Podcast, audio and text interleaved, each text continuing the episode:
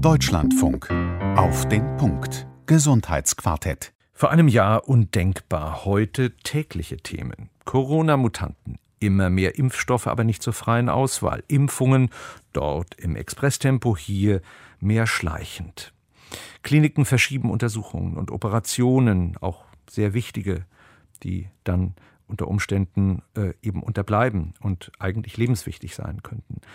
Die befürchten neue Mindereinnahmen in einem auf Wettbewerb und schwarze Zahlen getrimmten System. Mehr als eine halbe Million an oder mit Covid-19 Verstorbene allein in den USA und nun wohl auch noch die dritte Welle. In Zeiten der Pandemie, wie geht es unserem Gesundheitssystem? Guten Abend und willkommen auf den Punkt mit einem weiteren Gesundheitsquartett mit Christian Floth am Mikrofon. Zuletzt vor genau einem halben Jahr und heute in gleicher Runde, nämlich die Internistin, die zugleich Kontrollerin der Kosten in einer Klinik ist, der Präsident, vor einem halben Jahr noch Vizepräsident der Deutschen Krankenhausgesellschaft, ein Hochschullehrer, der Arzt, Volks- und Betriebswirtschaftler zugleich ist, sowie ein allgemeinmedizinischer Praktiker mit jahrzehntelanger medizinjournalistischer Erfahrung. Und das waren die Aussagen von Ihnen damals, also ein halbes Jahr zurückliegend. Das ist jetzt in dieser Pandemie deutlich geworden, dass die Menschen, die dieses System weiterhin bedienen, die da arbeiten, die Gesundheitsschaffenden, dass die tatsächlich mit ihrem altruistischen Handeln und mit ihrem Engagement vor Ort wirklich die Planungsfehler, die politischen Planungsfehler am Patienten ausgeglichen haben und da sogar auch letztendlich in Kauf genommen haben, dass sie selber krank werden oder sogar selber an dem Virus sterben, weil es nicht genug Schutzkleidung gab ganz am Anfang. Wir kriegen ja jetzt durch die Pandemie gerade gezeigt, wie wichtig es ist, dass man vermeintliche Überkapazitäten tatsächlich hat. Weil wir können ja gut vergleichen Bergamo, Straßburg mit unserem System. Da wird dann deutlich, dass die Vielfalt bei uns und auch die regionalen Abstimmungen in der Pandemie jetzt sehr von Vorteil war. Wir haben diese Krise insgesamt gut bewältigt den ersten Teil der Krise. Es steht zu befürchten, dass weitere kommen. Ich denke, die Krankenhäuser im Speziellen, wenn es um Intensivbetten und Co. ging, haben eine Menge geleistet. Wir haben gelernt, das fand ich total faszinierend. Wenn es hart auf hart kommt, ist auch Geld da, um was zu tun. Dennoch ist es ein Spiegel, den uns von außen diese Pandemie vorgehalten hat. Die Politik, was sie richtigerweise tut, was sie in der Corona Krise auch richtig gemacht hat, die macht einen Interessenausgleich bisher. Aber sie versteht sich selten als Lösungsinstanz, als eine Instanz, die Problemlösungen erarbeitet. Dafür haben wir auch keine Strukturen. Wenn Corona was Gutes hatte, dann war es ähm, Aufmerksamkeit zu erzeugen für das Thema der Steuerung des Gesundheitswesens. Und da haben wir die Chance, wenn wir mehr Transparenz erzeugen, eine Reihe von Problemen zu lösen. Das war vor genau einem halben Jahr. Gucken wir mal heute genau dieselben Bilden, nämlich auch heute das Gesundheitsquartett, allerdings nicht bei uns im Funkhaus, da darf im Moment ja kein sonstiger Studiogast mehr rein. Das ist wie vieles anderes den äh, derzeitigen Pandemieregeln geschuldet. Deshalb sind alle von zu Hause zugeschaltet. Es gibt also verschiedene Leitungen. Das kann auch unterschiedlich werden und wir fahren mal auf Sicht, wie alle in der Pandemie. Also live ist live, da kann auch mal was schiefgehen. Bitte also schon mal vorsorglich um Nachsicht. Eleonore Zergiebel, Internistin, dem Landesvorstand NRW Rheinland-Pfalz des Marburger Bundes angehören. Sie leitet das strategische Medizincontrolling im Krankenhaus Düren. Der Altruismus der Gesundheitsberufe hat unter anderem die politisch ja gemachten Probleme im Gesundheitswesen kompensiert, Schlimmstes in der Pandemie zu verhindern geholfen. Und dann nehmen wir noch eine Zahl dazu. Mindestens jeder Zehnte, jede Zehnte Covid-Erkrankte kommt beruflich aus dem Gesundheitsbereich. Frau Zergibel, wie sieht es an der Basis im Alltag tatsächlich jetzt, ein halbes Jahr später aus? Wir sind immer noch da wir sind immer noch pflichtbewusst am Patienten da. Es ist bewundernswert, ähm, dieses ganze Jahr, wo es noch keine Impfungen gab, dass die Gesundheitsschaffenden mit dieser auch psychischen Belastung so gut fertig geworden sind. Man muss sich das mal vorstellen. Am Patienten zu arbeiten bedeutet ja immer, immer in dieser Angst zu leben. Habe ich mich infiziert? Werde ich krank oder was noch viel schlimmer ist, übertrage ich den Keim vielleicht versehentlich auf andere Menschen, auf meine Angehörigen, gewähre ich deren Leben. Es sind alle da, alle Gesundheitsschaffenden am Patienten und arbeiten unter erschwerten Bedingungen. Schutzkleidung heißt auch immer erschwertes Atmen. Eine deutlich erschwerte verbale Kommunikation, gerade mit den älteren Patienten. Man muss sich wesentlich mehr konzentrieren. Man ist rascher erschöpft natürlich auch. Man schwitzt mehr. Ähm, man muss natürlich auch seine Aufmerksamkeit andauernd auf das Einhalten der Hygienevorschriften richten. Man muss sehr geduldig sein, auch mit den älteren Patienten, das denen erklären, wie die Hygienemaßnahmen eingehalten werden. Mhm. Also und alle sind, alle sind da. die einzigen Ansprechpartner wegen des Besuchsverbots ja in den Kliniken. Ja, das kommt noch erschwerend hinzu. Ja, mhm. genau. Und äh, also, eine Pflegende hatte ähm, gesagt, es äh, war in einer Zeitung zu lesen, die Angst steht den Patientinnen und Patienten ins Gesicht geschrieben. Also auch diese, dieser Kontakt, der immer über dieses Angstgesicht dann zunächst geht, ja. das muss ja auch eine Belastung sein. Ja, mit Sicherheit. Also ich ähm, kann es nur bewundernswert anerkennen, wie die Gesundheitsschaffenden jetzt ähm, die Versorgung der Bevölkerung in dieser Pandemie wirklich geschultert haben. Sie hatten zuletzt auch über mangelnde Organisationsentlastung in dieser Situation geklagt. Wie ist es denn damit geworden? Ja, das ist das ist eigentlich das die traurige Seite an der ganzen Sache. Am Anfang hat Herr Spahn ja gesagt, ähm, whatever it takes und hat auch deutlich Zusagen gemacht, uns von dieser doch in den in den letzten Jahren überbordenden Administration, von dieser Bürokratie zu entlasten. So mal als Beispiel, in der letzten Legislatur hat er alleine 68 Gesetze und Verordnungen rausgebracht. Die haben da die wenigsten noch was mit der Pandemie zu tun diese, diese Bürokratie, vor allen Dingen die Bürokratie, ähm, das Dokumentieren, das wir leisten müssen, um nachher die, die Rechnung, die wir bezahlt bekommen, auch das Geld behalten zu dürfen, uns also rechtfertigen vor den Krankenkassen, vor den medizinischen Diensten. Diese Bürokratie für diese Abrechnung ist also in keinster Form weniger geworden. Es war zwar jetzt vorübergehend im Jahr 2020 die Prüfquote auf fünf Prozent gesenkt worden, aber es also wo Sie gefeitet haben mit Krankenkassen, also ja, über Verweildauer genau, und ob genau, das notwendig ja, ist und dergleichen genau, bis ins Einzelne. Ja, mhm. Genau. Also da ist ein bisschen weniger geworden. Da ist ein bisschen weniger, aber es ist jetzt wieder in diesem Jahr auf 12,5 Prozent erhöht worden. Also es, es, ist am Ende des Tages aber auch auf anderen Wegen möglich, uns ähm, bürokratischen Aufwand zu machen, um Informationen zu bekommen über die Abrechnung mhm. und dementsprechend auch die Rechnung zu kürzen. Und das ist eigentlich in Zeiten einer Pandemie, wo wirklich Mann und Maus am Patienten gebraucht wird, diese Dinge noch weiter zu forcieren und auch weiter zu verlangen und auch weiter für wichtig zu erachten. Mhm. Das entzieht sich meinem Verständnis. Wenn Betten vorsorglich freigehalten, vorgehalten wurden, was ja zuvor ein Unding war, das, das gab es ja gar nicht in der, in der ökonomischen Vorstellung, dann gab es einen Rettungsschirm 1 und später dann auch einen Rettungsschirm 2, nämlich zum November hin im letzten Jahr, wo bestimmte Pauschalen bezahlt wurden, graduiert, abgestuft und dergleichen. Teilweise hat es dann nicht gereicht bei solchen, nämlich die eben halt sehr äh, schwerkranke Menschen ansonsten äh, behandeln und äh, wo dann äh, etwas mehr auch an Einnahmen, es klingt furchtbar, aber es ist ja tatsächlich der Sprech, dann erzielt werden können. Ähm, wie ist denn die Situation finanziell?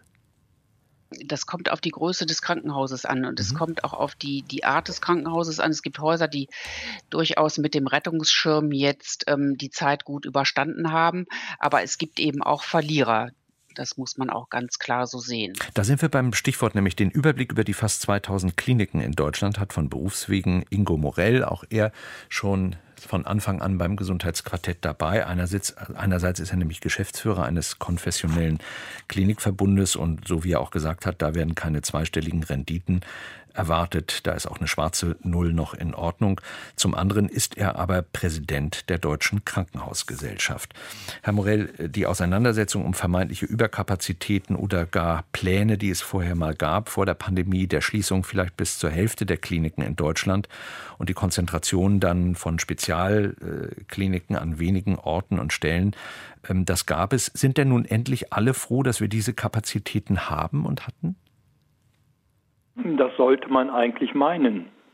Und zu der Aussage von mir vor einem halben Jahr, da stehe ich ausdrücklich auch jetzt noch zu, weil gerade jetzt im Winter in der zweiten Welle, die wesentlich stärker war als die erste Welle, hat sich das wieder bestätigt, wie gut es war, dass wir das bei uns sehr gut verteilen können, auf, auf viele Schultern verteilen können und damit nicht in einen Engpass reingelaufen sind.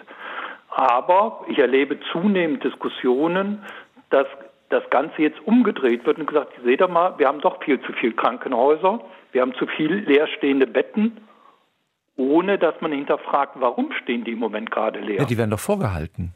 Wir haben im Moment folgende Situation in den Häusern.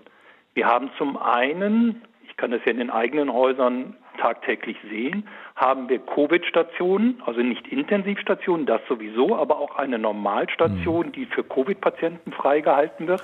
Da sind nicht immer alle Betten belegt, aber die ganze Station wird natürlich freigehalten.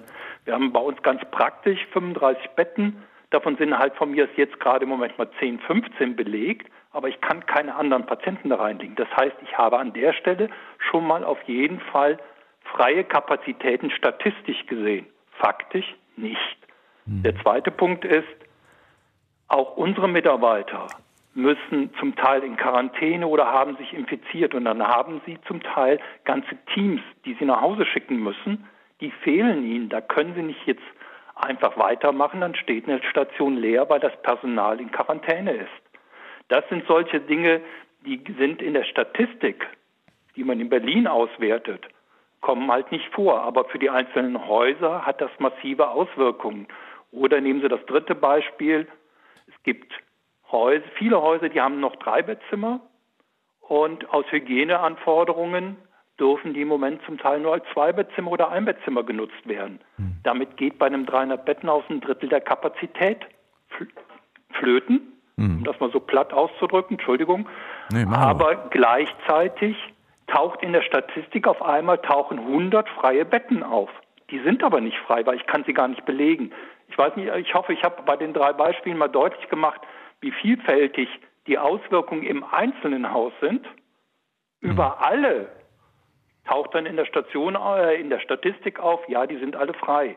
Mhm. Und wer, da würde mich die Meinung auch von Dr. Heimann und Frau Zergiebel und so interessieren, wer jetzt im Winter erlebt hat, wie abgestuft die Häuser die Versorgung gemacht haben, weil die großen Maximalversorger wären gar nicht in der Lage gewesen, alle zu behandeln, sondern dort hat man wirklich nach Schweregraden die Zuordnung gemacht und nachher haben alle Häuser Covid-Patienten behandelt. Also wenn ich kann das hier fürs Rheinland, für NRW ziemlich gut beurteilen. Soviel ich weiß, hat jedes Haus mittlerweile Covid-Patienten behandelt, egal ob auf Intensiv oder äh, auf Normalstation. Und ursprünglich war die Idee von der Politik, wir konzentrieren das nur auf die Maximalversorger bzw. Universitätskliniken. Ja. Das hat gar nicht funktioniert. Das hätte auch da, nie gereicht nach dem, was Sie ja dargestellt überhaupt hätten. Überhaupt nicht. Hm. Ich denke, die Beispiele haben gezeigt, ähm, die Möglichkeit, das auch dann zu interpretieren, wenn da aus der Politik eine entsprechende Bewertung kommt, dass das also differenziert äh, wahrgenommen werden kann. Ähm, der Bundesgesundheitsminister, komme ich auf etwas, was Frau Zagiebel eben zum Schluss noch gesagt hat, hatte ja versprochen, dass da kein Krankenhaus wegen Covid-19 in ein Defizit rutschen würde. Heute hört man zum Beispiel aus dem Klinikverbund Hessen, dass einige Geschäftsführer bereits berechnen, wie viel Zeit ihnen unter den jetzigen Bedingungen noch bis zum Gang zum Insolvenzgericht bleibt. Was ist denn daran? Also da muss man, glaube ich, im Moment unterscheiden. Im Jahr 2020 hat man bis zum dritten Quartal, haben alle Häuser Unterstützung bekommen. Das war ganz am Anfang ein bisschen mit der Gießkanne. Das war aber der Situation im letzten Jahr geschuldet. Da wusste erstmal keiner so genau, was macht man jetzt am besten und wie macht man und man musste schnell reagieren. Das hat sich im Laufe des Jahres 2020 dann, sage ich mal, angepasst. Das Jahr 2020 werden bis auf Ausnahmen natürlich, die gibt es immer, aber das Gros der Krankenhäuser wird das Jahr 2020 gut überleben mit den staatlichen Hilfen. Und gut heißt eben nicht in die Insolvenz gehen. Mhm. Die Sorge, die die Kolleginnen und Kollegen im Moment jetzt haben auf der Geschäftsführungsebene ist, die Schutzschirme laufen aus. Schon der Schutzschirm, der im Dezember greifen sollte, der greift nur noch für wenige Krankenhäuser. Und wenn jetzt nichts passiert, und das ist die Voraussetzung, dann werden im Laufe des nächsten halben Jahres mhm. ganz viele Krankenhäuser ein Problem kriegen, denn wir haben zum Teil Rückgänge von 20 Prozent und das kann man so nicht auffangen. Also das, die Erwartungshaltung auch an den Gesundheitsminister, mhm. und da ist er im Wort und das hat er auch gesagt, da wird er sich drum kümmern, da werden wir nächste Woche genau hinhören, was er denn vorschlägt. Ähm, da werden die Probleme der Krankenhäuser jetzt nochmal, hoffe ich, ja. gelöst für dieses Jahr. Wenn das nichts kommt, dann haben die Kolleginnen und Kollegen aus Hessen komplett recht dann werden wir überlegen müssen, wie viele Krankenhäuser in Insolvenz gehen könnten. Ja, da sind Sie als Präsident der Deutschen Krankenhausgesellschaft ja aber auch dann noch davor. Und äh, wir sprechen uns ja sicherlich äh, zu gleicher Thematik leider muss man ja sagen, wohl doch in absehbarer Zeit noch auch wieder. Und dann äh, schauen wir, wie das dort weitergeht. Öffnen wir doch das Quartett, nämlich äh, Professor Christian Thielscher. Er ist Arzt, Volkswirt und Betriebswirt, leitet an der FOM Hochschule für Ökonomie und Management das Kompetenzzentrum für Medizinökonomie. Die Situation von allen Seiten betrachtet, Herr Professor Thielscher, wie versteht sich Politik derzeit endlich als Lösungsinstanz? Sie hatten das ja beschrieben. Ist das so? Ja, ähm, ich hatte gesagt, äh, Politik ist oder versteht sich selbst vorwiegend als Interessenausgleich und nicht in gleichem Maße als Lösungsinstanz. Und ich finde, das sieht man auch hier ganz schön in der ähm, Corona-Krise. Ähm, es gibt ja viele Dinge, die wirklich gut funktioniert haben, die äh, vielleicht auch mal genannt werden sollten. Ähm, angesprochen wurde bereits, dass Hunderttausende von Mitarbeitern im Gesundheitswesen wirklich hervorragende Arbeit geleistet haben. Auch die intersektorale Zusammenarbeit, die ja sonst oft kritisiert wird, hat gut funktioniert. 19 von 20 mhm. ähm, positiv getesteten Patienten wurden ambulant behandelt. Das heißt, der ambulante Sektor mhm. war sehr gut daran, die, ähm, den Großteil der Fälle abzufangen, sodass nur die wirklich Schwerkranken im, ins Krankenhaus mussten. In Rekordzeit wurden Impfstoffe ähm, entwickelt und zugelassen. Ähm, die, ähm, es wurden ausreichend stationäre Kapazitäten ähm, bereitgestellt. Wir hatten keine harte Überlastung. Also es musste keine Triage gemacht werden, so nach dem Motto, welcher Patient überlebt und wen man sterben lässt, weil die ähm, Beatmungsgeräte zu knapp mhm. sind. Die Ausstattung der Gesundheitsämter wurde angepasst. Also es ist vieles gut gelaufen. Herr Morell sagte ja eben auch schon, dass äh, sogar das mit der Finanzierung im Großen und Ganzen im letzten Jahr ganz gut äh, funktioniert hat. Also alles das hat, muss man sagen, ähm, haben die Mitarbeiter im Gesundheitswesen, aber auch die Administration ganz gut hinbekommen. Wo liegen denn aber wohl die größten ja. Probleme aus Ihrer Sicht? Lassen wir Impfstoffengpass, die Koordination und so weiter. Das haben wir jeden Abend Doch. in den Tagesthemen ja. im Heute-Journal und in vielen anderen Nachrichtensendungen. Aber Mhm. Das ist genau so ein Thema. Also, dass, äh, dass die Impfstoffproduktion nicht hinterherkommt, das ist ähm, aus meiner Sicht eins der ähm, bedeutsamen ungelösten Probleme. Äh, das ist aber auch schwer zu äh, erkennen gewesen. Und zwar ist es so, ähm, bei idealen Märkten bieten die Hersteller das an, was die Konsumenten wollen. Das kann aber in realen Märkten auseinanderfallen. Und so einen äh, Fall haben wir hier weil die Gesellschaft natürlich möglichst schnell, möglichst große Kapazitäten zur Produktion von Impfstoffen haben möchte, ähm, das aber aus Sicht der Hersteller nicht das betriebswirtschaftliche Optimum ist, weil die sonst zu viele Kapazitäten mhm. aufbauen, die dann hinterher ungenutzt rumstehen. Und deswegen haben wir einen Mangel an Kapazitäten. Äh, und ähm, nur um das mal so überschlägig ähm, äh, zu berechnen, dass man mal ein Gefühl dafür bekommt. Es ist ja so, im Moment weiß niemand so ganz genau, was der Lockdown kostet. Die Schätzungen gehen so zwei bis zehn Prozent des Bruttosozialprodukts. Wir haben in Deutschland ein Bruttosozialprodukt von 3.500 Milliarden. Zehn Prozent davon, das ist leicht zu rechnen, 350 Milliarden oder eine Milliarde pro Tag. Das heißt, der Lockdown kostet uns irgendwie zwischen 200 Millionen und einer Milliarde Euro pro Tag. Mhm. So, die neue Fabrik, die in Marburg gebaut wird, hat 300 Mitarbeiter. Ähm, wenn man jetzt mal so als Von ganz grob, ne? genau, mhm. genau. Wenn man mal, wir wissen ja nicht genau, was das gekostet hat, wurde nicht mitgeteilt, aber wenn man mal als ganz groben Maßstab anlegt, etwa eine Million Investitionskosten in Hightech-Unternehmen pro Arbeitsplatz, dann sind wir dabei 300 Millionen Euro in dieser Größenordnung. Und da sollen ja dann ähm, 750 Millionen Dosen hergestellt werden. Also das ist der, das heißt, der Preis dieser Fabrik ist genau das, was wir, was uns einen Tag Lockdown kostet. Und ich glaube, da hätte Politik äh, im, äh, im letzten Herbst agieren können. Es wäre wahrscheinlich eine gute Idee gewesen, öffentliche Produktionskapazitäten aufzubauen für Impfstoffe und den Firmen darüber hinweg zu helfen, dass die halt aus mhm. einer betriebswirtschaftlichen Perspektive gar nicht so maximale Kapazitäten so schnell aufbauen können. Wenn Sie, lassen Sie mich noch zwei Sachen dazu äh, ja. äh, sagen. Mhm. Das eine ist, äh, das haben wir ja auch im Krankenhaussektor so.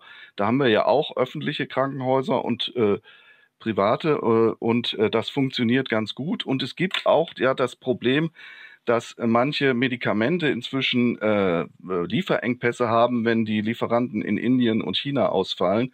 Also es gibt hier eine, eine gute Argumentation dafür, dass man drüber nachdenkt, für, ähm, öffentliche Produktionskapazitäten aufzubauen. Gehen wir noch jetzt weiter in Öffnung des Quartetts äh, an die Basis und an die Auswirkungen dort auf die Menschen hinbezogen. Dr. Dirk Heimann ist Facharzt für Allgemeinmedizin mit einer Mainzer Praxis. Er ist aber auch Jahrzehnte als Medizinjournalist tätig gewesen im Fernsehen, Hörfunk, zum Beispiel lange auch für das ZDF. Herr Dr. Heimann, Sie haben gesagt, Corona und Covid-19 halten uns von außen einen Spiegel vor. Wenn wir da reingucken, was sehen wir gerade? Na, wir sehen zum Beispiel die Schlagzeile im Spiegel oder den Aufmacher am kommenden Montag, die da heißt das erschöpfte Land. Und ich glaube, das trifft es wirklich ein bisschen, das ist am Puls der Zeit. Ich glaube, wir sehen eine sehr stark erschöpfte Gesellschaft. Wir sehen eine Gesellschaft, die nicht nur von den Virusfolgen unmittelbar gezeichnet ist. Professor Tülscher hat es gerade hier schon diskutiert, auch ökonomisch, aber darüber hinaus auch wirklich, was die Menschen angeht. Das heißt, die Menschen sind erschöpft. Ich habe heute eine Studie gesehen, die hat mich wirklich entsetzt. Da ging es um, Hildesheim hat nachgefragt bei Kindern und Jugendlichen über 50 Jahre, 6000 wurden befragt, wie die sich denn eigentlich fühlen in der ersten Welle, in der zweiten Welle. Und die Ergebnisse waren, etwa sieben von zehn Kindern, Jugendlichen in dieser Altersgruppe sehen der Zukunft aufgrund von Corona wirklich düster entgegen. Das sind unfassbare Zahlen, finde ich. Das geht dann auch noch weiter. Wie fühlen sich die Eltern? Also mit anderen Worten, die sozialen Folgen, die wir da gerade über die Pandemie alle spüren, neben der wirklich großen Gefahr durch das Virus, die wird, glaube ich, die Gesellschaft, und das ist dieses Spiegelverhalten, die wird unsere Gesellschaft verändern. Sie hat aber auch, da bin ich nicht ganz der Meinung von Professor Tilscher, es hat im niedergelassenen Bereich, der wirklich den allergrößten Teil der Corona-Erkrankten gestemmt hat, hat es nicht ganz so gut funktioniert. Ich glaube, da droht uns so ein bisschen was wie so eine posttraumatische Belastungsstörung, denn man hat die niedergelassenen Kollegen und auch große Teile des Krankenhauspersonals wirklich in Teilen im Regen stehen lassen. Die haben die Arbeit gemacht, die war die Gruppe, die am meisten mit Infektionen zu kämpfen hatte. Und es ist die Gruppe, bei der gerade mit Mühe in großen Teilen, zumindest im niedergelassenen Bereich, jetzt gerade erst die Impfung beginnt. Hm. Das öffnet jetzt die Diskussion im Quartett. Ist ein bisschen schwierig, wir sehen uns nicht, aber wir sind ja doch akustisch miteinander verbunden. Ja, gerne. Ich würde ganz gerne das Herr Morell, Präsident der Deutschen Krankenhausgesellschaft. Was Herr Dr. Heimann gerade gesagt hat. Wir müssen einfach sehen, dass, und ich glaube, das gilt halt für den ambulanten und den Krankenhausbereich genauso, die Menschen, die es ganz konkret jeden Tag in der Behandlung und so weiter die Pandemie zu spüren bekommen, die kommen jetzt wirklich neben dem, was in der Gesellschaft passiert, aber gerade die kommen auch in Erschöpfungszustand. Also wenn man sieht auf den Intensivstationen, das flacht im Moment alles ab. Aber man mhm. muss dann einfach sehen, wie viele Wochen jetzt diese Menschen wirklich am Limit gearbeitet haben. Und zwar eben nicht nur die Pflegekräfte, die auch, aber auch die Ärzte, das wird immer wieder so ein bisschen vergessen, aber auch das andere Personal, sowohl in den Praxen als auch in den Krankenhäusern. Und da müssen wir auch aufpassen, dass wir die nicht alle überfordern, weil ich kann das bei uns bei den Covid-Stationen sehen die meisten der Mitarbeiter, die dort arbeiten, haben alle selber Covid bekommen. Also sie haben alle an Corona erkrankt und arbeiten trotzdem wieder auf dieser Station mit allen Risiken, die auch Frau Zergebel eben gesagt hat. Und ich finde, die haben es verdient, dass man ihnen jetzt auch Sicherheit gibt und dass wirklich in den Abläufen und auch in den Personalbesetzungen sich was ändert. Und nochmal, das, wenn ich das in den niedergelassenen Praxen bei uns sehe, dann ist das ja ähnlich. Die Mitarbeiterinnen und Mitarbeiter dort sind auch diesen Dingen groß ausgesetzt. Und darauf müssen wir auch für die Zukunft, wenn ich jetzt in die Zukunft blicke, muss man auch reagieren und man kann dann nicht einfach zum, zum Alltag übergehen. Haben Sie eine persönliche Innensicht äh, gewonnen aus dem Amt heraus, beziehungsweise als Privatmensch auch? Ich habe mich leider mit Corona angesteckt und leider war dann auch ein stationärer Aufenthalt notwendig, auf Gott sei Dank nur auf einer in Anführungsstrichen normalen Covid-Station. Aber wenn Sie dort über zwei Wochen liegen und jeden Tag das mitbekommen, dann kann ich nur für Zergiebel immer wieder auch äh, bestätigen, ich habe hohen Respekt vor dem, was doch die Ärzte, die Pflegekräfte, aber eben auch, ich sage mal, die Putzkolonne, die Reinigungskräfte, die Hauswirtschaftskräfte, die dort tätig sind, die jeden Tag sich diesen Dingen ja auch aussetzen, da habe ich hohen Respekt vor und das wird aus meiner Sicht viel zu wenig gewürdigt. Wir da kommen viel zu schnell jetzt wieder in die Diskussion, wir haben zu viel Personal oder wir haben das zu viel oder so weiter. Diese Diskussion finde ich falsch. Ich finde, wir erstmal sollten wir es akzeptieren, dass wir dort wirklich so, und das, da beziehe ich den niedergelassenen Bereich, Herr Dr. Heimann, durchaus, also ausdrücklich mit ein, was da geleistet wird. Und wir wissen noch nicht, wie die dritte Welle ist. Also wir haben in unseren Häusern jetzt die ersten Mutationen im größeren Stile, wo ein halbes Krankenhaus stillgelegt wurde. Die Mitarbeiter müssen das ja auch aushalten. Lassen Sie einen Moment bitte äh, innehalten, denn mein Kollege Martin Winkelheider hatte Gelegenheit, mit Christine Vogler zu sprechen, der Vizepräsidentin des Deutschen Pflegerates. Und da tut, glaube ich, dieser O-Ton, der passt nicht nur gut hin, sondern der hm, lädt nochmal auch zum Mit- und Nachdenken ein. Seit November, seitdem die Zahlen so hoch sind und die Belegung so stark ist, sind die Kolleginnen und Kollegen am Anschlag. Die Schichten werden besetzt, so gut wie es geht, aber es ist ja nicht mehr Personal geworden. Was passiert, ist vielleicht, dass ein bisschen mehr Routine reinkommt. Also es wird immer besser von dem, was man an Kompetenzen gewinnt, letztendlich. Das ist vielleicht das, was die einzelnen Pflegekräfte hin und wieder beschreiben. Aber ansonsten, was die Personalausstattung angeht, was die Situation an sich angeht, hat sich nichts verbessert.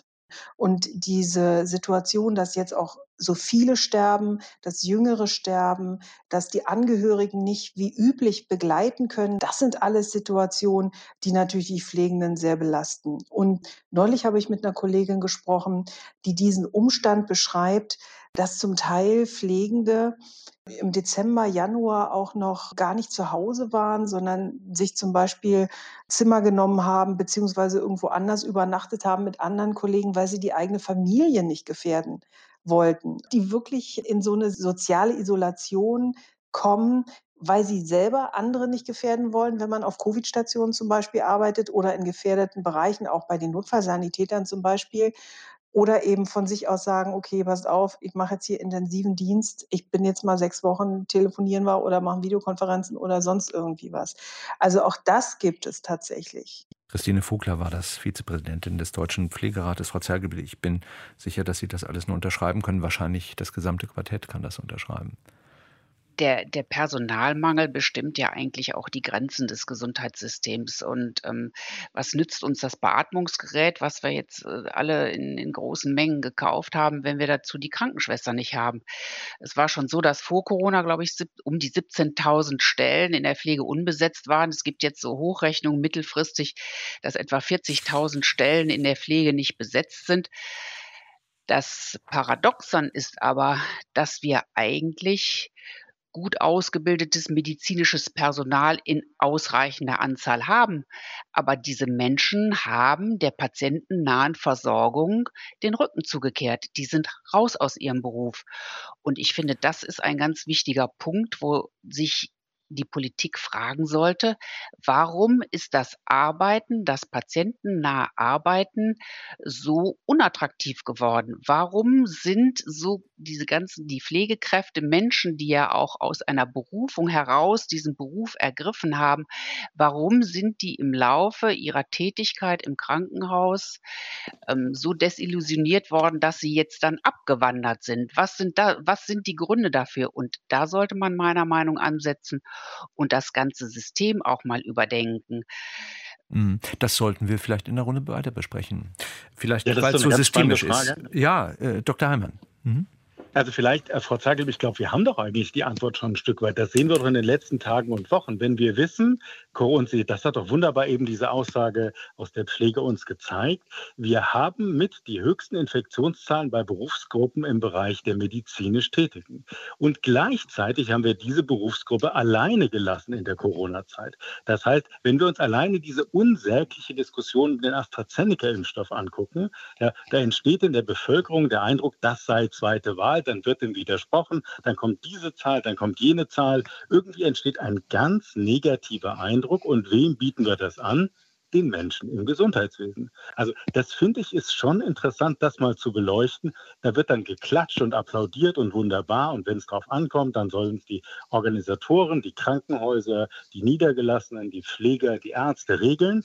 Und dann gibt es eine Diskussion in der Gesellschaft, in der sich die, all diese Menschen ganz schnell in so eine zweite Reihe gesetzt fühlen. Das finde ich schon wirklich interessant. Ich muss sagen, ich finde es beschämend in Teilen. Professor Thielscheid, das ist eine systemische Sicht. Ähm, kriegen wir da alle ein Problem? Und dann haben wir alle damit zu tun. Also ich finde es gut, dass wir die Diskussion jetzt ausweiten. In der ersten Runde haben wir ja darüber gesprochen, was für Probleme gibt es direkt Corona bezogen.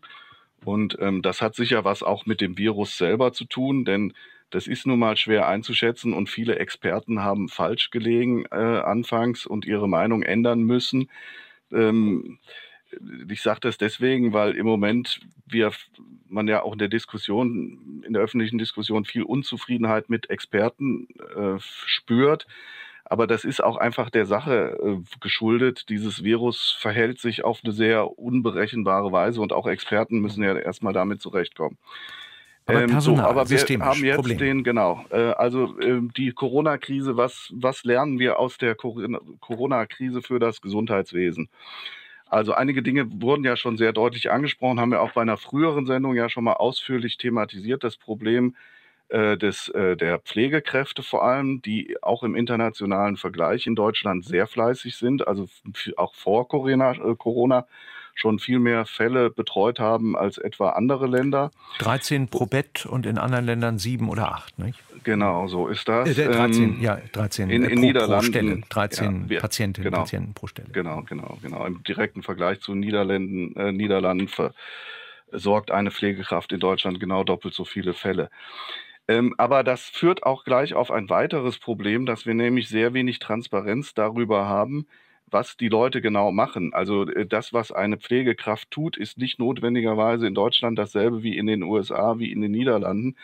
Und wir brauchen, ähm, also wenn wir darüber nachdenken, wie wir das Gesundheitssystem stabiler machen wollen, ähm, für, für so Krisen wie jetzt mit Corona, aber auch für die Zukunft nach Corona, dann äh, brauchen wir einfach ein besseres Verständnis davon, welche Krankheiten wir in einer Region versorgen wollen, wie das passieren soll, also was für ähm, Kapazitäten ambulant stationär wir dafür einsetzen wollen.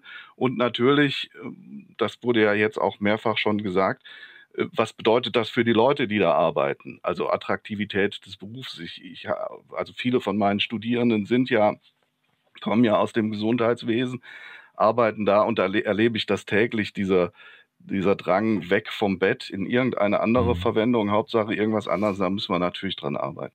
Dr. Heimann würde ich gerne noch mal fragen, 90 Prozent der Patientinnen und Patienten mit Covid-19 sind versorgt worden ambulant von Hausärztinnen und Hausärzten. Das ist ja eine enorme Leistung jetzt innerhalb der Pandemie. Ist das hinreichend gesehen, was dort für ein enormes Unterpfand eigentlich im ambulanten Sektor äh, steckt? Und ist der Sektor hinreichend repräsentiert und einbezogen in die Lösung jetzt der Probleme? Denn er ist ja ein enormes Unterpfand offensichtlich. Also ich glaube das nicht. Bin sehr dankbar dafür, dass wir das von so ganz verschiedenen Seiten beleuchten. Das ist ja die Stärke, glaube ich, auch des Gesundheitsquartetts, wie Sie es besetzt haben. Ich glaube nicht, dass der niedergelassene Bereich da ausreichend repräsentiert ist. Ich habe es eben schon gesagt, es geht ja nicht nur um die Versorgung der Patientinnen und Patienten, die wirklich an Covid-19 erkrankt waren. Es geht ja um die vielen, vielen Abstriche, um die unendlich vielen Fragen, um die intensive Auseinandersetzung mit dem Thema Impfstoffe, um die Angst der Menschen, was diese Pandemie eigentlich gemacht hat. Also ich glaube, dass der niedergelassene Bereich insbesondere dafür zu wertschätzen ist, dass er zum Beispiel so seltsam medial dargestellte Dinge gerade gerückt hat, wie ein angeblich schlechter AstraZeneca-Impfstoff. Das stimmt zum Beispiel nicht. Die Menschen sind aber verunsichert. Sie haben Schwierigkeiten zum Teil, das zu glauben, zu reflektieren, dass sich eine Schlagzeile nach der anderen überschlägt. Und dann entstehen ganz komische Befindlichkeiten, die im niedergelassenen Bereich eben nicht nur in der Behandlung, in der Betreuung der Betroffenen aufgefangen werden müssen, sondern auch in dem Drumherum. Und ich muss wirklich sagen, das macht mir erhebliche Sorgen. Und was wir langsam merken, ist, es ist ja mit einer Covid-19-Erkrankung nicht vorbei. Mhm. Viele der Betroffenen leiden ja länger.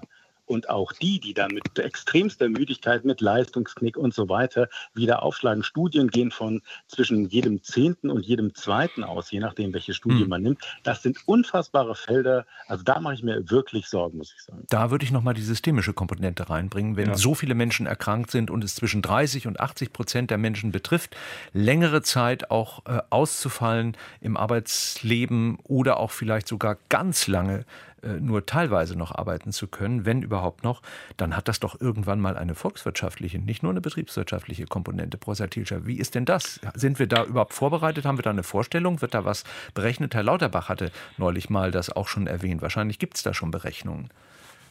Ähm, selbstverständlich hat ein Krankenstand, ein hoher, dauerhafter Krankenstand nachteilige Folgen für das Bruttosozialprodukt, aber die Sachen sind im Moment noch unheimlich schwer abzuschätzen. Er hat ja eben schon erwähnt, dass je nachdem, wen man fragt, äh, wie viel im Moment äh, ausgegeben wurde bisher für Corona, dann liegen die Zahlen zwischen 200 äh, Milliarden und 1,3 Billionen.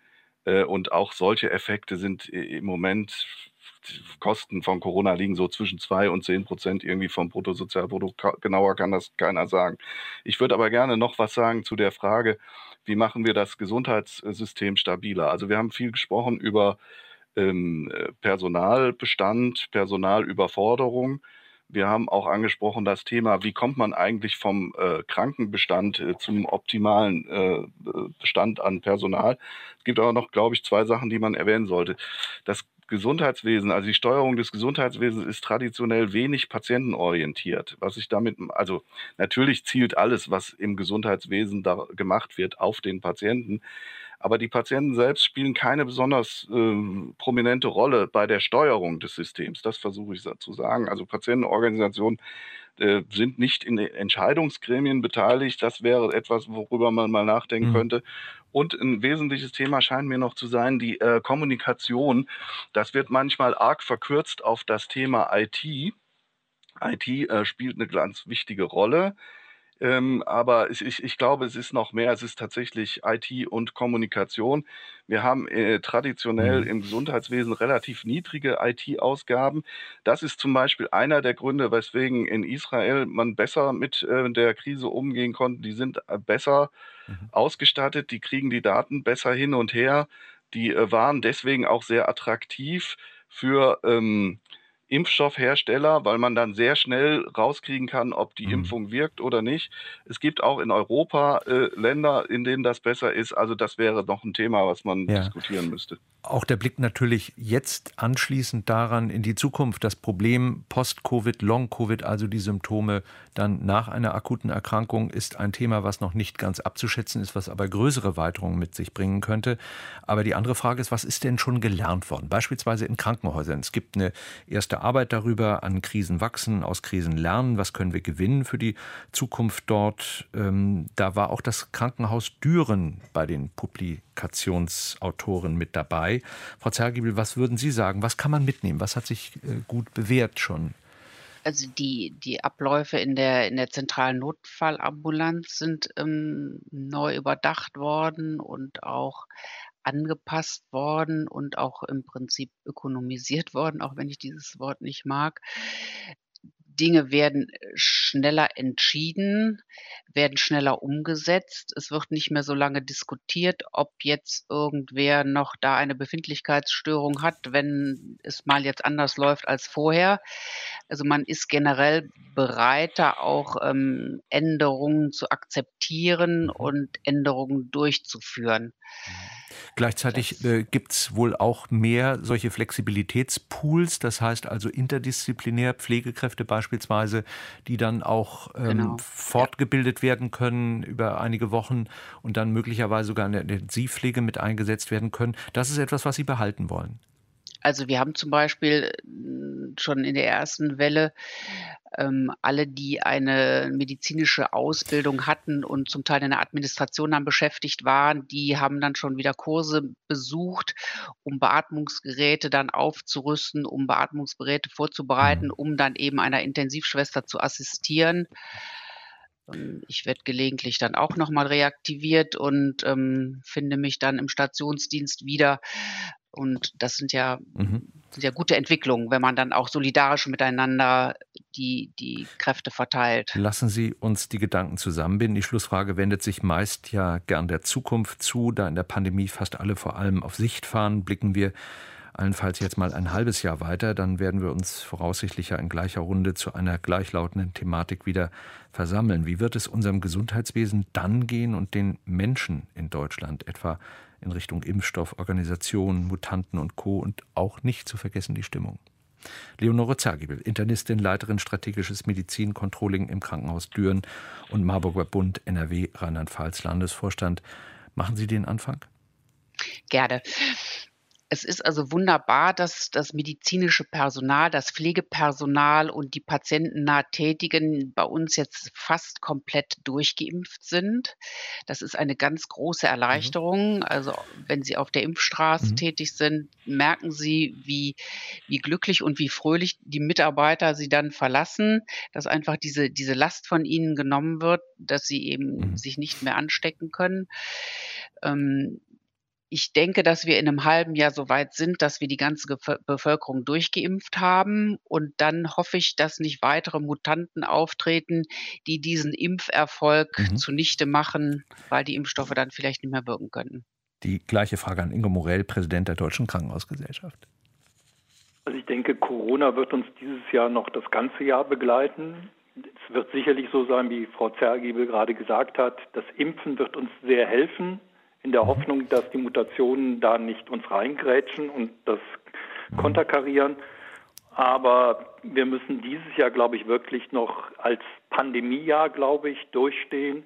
Ich glaube, da ist auch die Erwartungshaltung, dass mhm. wir den Gesundheits-, das Gesundheitswesen in diesem Jahr noch wirklich unter dem Aspekt sehen müssen mhm. und dann mit einem gewissen Abstand aber die Dinge, die jetzt schon kurz angesprochen worden ja. sind, analysieren und daraus die richtigen Schlüsse für die Zukunft ziehen. Ich gehe weiter an Professor Christian Thielscher, Arzt, Volkswirt, Betriebswirt. Was ist Ihre Perspektive?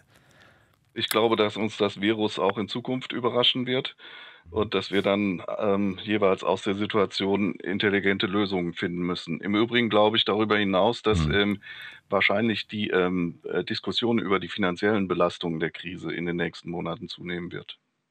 Dr. Dirk Heimann, Facharzt für Allgemeinmedizin in Mainz und Medizinjournalist.